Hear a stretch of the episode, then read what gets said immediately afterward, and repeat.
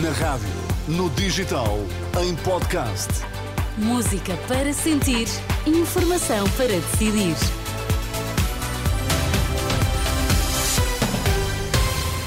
Olá, Sérgio Costa. Bom dia, boa Muito semana. bom dia, boa semana para ti também. São sete, arrancamos uma semanita, lá está. O que é que está em destaque? O país está sem capacidade para responder a pedidos de asilo, alerta para ouvir esta manhã.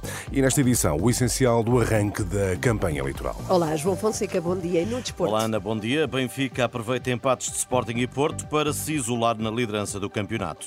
Hoje o Porto chega aos 14 graus, temos máxima de 14 em Lisboa, 16 em Faro. As notícias das 7 está na Renascença. Edição de Sérgio Costa. Portugal não tem capacidade para responder ao número de requerentes de asilo, mesmo sendo um dos países europeus com menos pedidos de proteção. Alerta do diretor do Serviço Jesuíta aos Refugiados. A Renascença, André Costa Jorge, acusa os vários governos de não terem sido capazes de criar estruturas de acolhimento que evitassem, por exemplo, que pessoas durmam no aeroporto durante vários dias, tal como acontece atualmente. Está a falhar capacidade de acolhimento, porque neste momento nós não temos capacidade de dar resposta ao número de requerentes de asilo que chegam a Portugal. Os vários governos e o Estado, de uma maneira geral, até agora, não foi capaz de criar e de eh, manter um conjunto de estruturas de acolhimento permanentes para fazer face a estas necessidades. As pessoas estão a dormir no chão do aeroporto, é porque alguma coisa está a falhar Aos relatos de migrantes a dormir no aeroporto juntam-se histórias de pessoas em situação de sem-abrigo, casos de exploração e tráfico, uma realidade que, de acordo com André Costa Jorge, não, estará, não está presente de forma clara nos programas eleitorais dos partidos políticos. Uma entrevista do diretor do Serviço Jesuíta aos Refugiados, já disponível em rr.pt. Um morto e três feridos é o balanço de um incêndio num centro de acolhimento de imigrantes na Alemanha. Desconhecem-se as causas do fogo que deflagrou numa estrutura de acolhimento de eh, migrantes em Nordlingen, no estado da Baviera. O caso já está a ser investigado pela polícia alemã. De novo por cá, aumentam os pedidos de despejo em 2023. O Balcão Nacional de Arrendamento recebeu perto de 2.700 pedidos especiais de despejo, o que traduz um aumento de 17% face ao ano anterior. A maioria dos despejos deve-se a incumprimentos no pagamento das rendas, de acordo com os dados do Ministério da Justiça citados pelo Diário de Notícias. O Distrito de Lisboa somou mais de um terço destes pedidos. Termina hoje o prazo para a validação de faturas no Portal das Finanças. Em causa estão as despesas realizadas durante o ano passado, que servem de base para o cálculo de reembolso de IRS. Quem não validar as faturas perde o direito às deduções. Agricultores europeus de novo na rua manifestam-se hoje em Bruxelas, junto ao local onde se reúnem os ministros da Agricultura da União Europeia. Vão analisar as medidas de ajuda aos produtores. O protesto hum, conta com a presença de uma comitiva da CAP, a Confederação dos Agricultores de Portugal. Israel prepara a continuação das operações na faixa de Gaza, assim como a forma de ajudar civis palestinianos a evitar saques. Planos nesse sentido foram apresentados pelo Gabinete de Guerra de eh, E o mundo está a assistir a uma guerra entre irmãos. Palavras do Patriarca de Lisboa insiste na ideia de que os conflitos no Médio Oriente e na Ucrânia são uma loucura. No final da procissão do Senhor dos Passos de Graça, Dom Rui Valério afirmou que são bem-vindas todas as iniciativas com o objetivo de calar as armas. Todas as guerras são loucas, mas esta, ou estas que estão a acontecer, então são no ao quadrado, porque não tem qualquer razão de ser. Aqueles são irmãos a lutar contra irmãos. Tudo aquilo que é pretexto para que os tiros acabem é bom. E fazer esse stop, não provisoriamente, mas definitivamente. Dom Rui Valério, à Renascença, após a procissão do Senhor dos Passos da Graça este domingo e que contou com centenas de eh, participantes.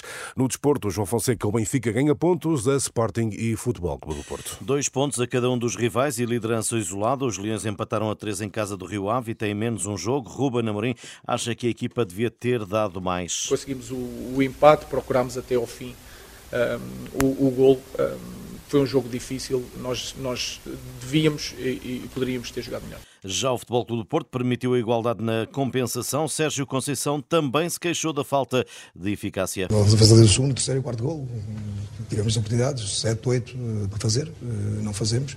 E quem não faz, mete-se a jeito, como costuma dizer. Na luz nova goleada do Benfica, 4-0 ao Portimonense. Roger Schmidt destacou os segundos 45 minutos. Aumentámos a velocidade do nosso jogo na segunda parte e encontramos a solução. Fizemos bons golos. Num curto espaço de tempo, três golos. E cada um mais bonito que o outro. Benfica lidera com mais dois pontos que o Sporting e mais nove que o Futebol Clube do Porto. Esta noite fecha-se a jornada 23 com o Boa Vista Braga às 8 e um quarto da noite. Informação desportiva com João Fonseca. E nesta segunda-feira temos em destaque, Sérgio, o arranque da campanha eleitoral. Sim, com António Costa a surgir no primeiro dia de campanha, através de uma mensagem vídeo, ainda Primeiro-Ministro manifestou apoio ao seu sucessor no PS e elogiou o que diz ser a capacidade de Pedro Nuno Santos para tomar decisões. Antes, em Matosinhos, Pedro Nuno Santos voltou a acusar a direita de querer privatizar as funções sociais do Estado. Defender Portugal dos ilusionistas das direitas não é uma opção, é um dever. Defender o SNS daqueles que o querem entregar aos privados não é uma opção, é um dever. A repetida acusação de Pedro Nuno Santos, o que para o líder da AD traduz um discurso contaminado pelo desespero.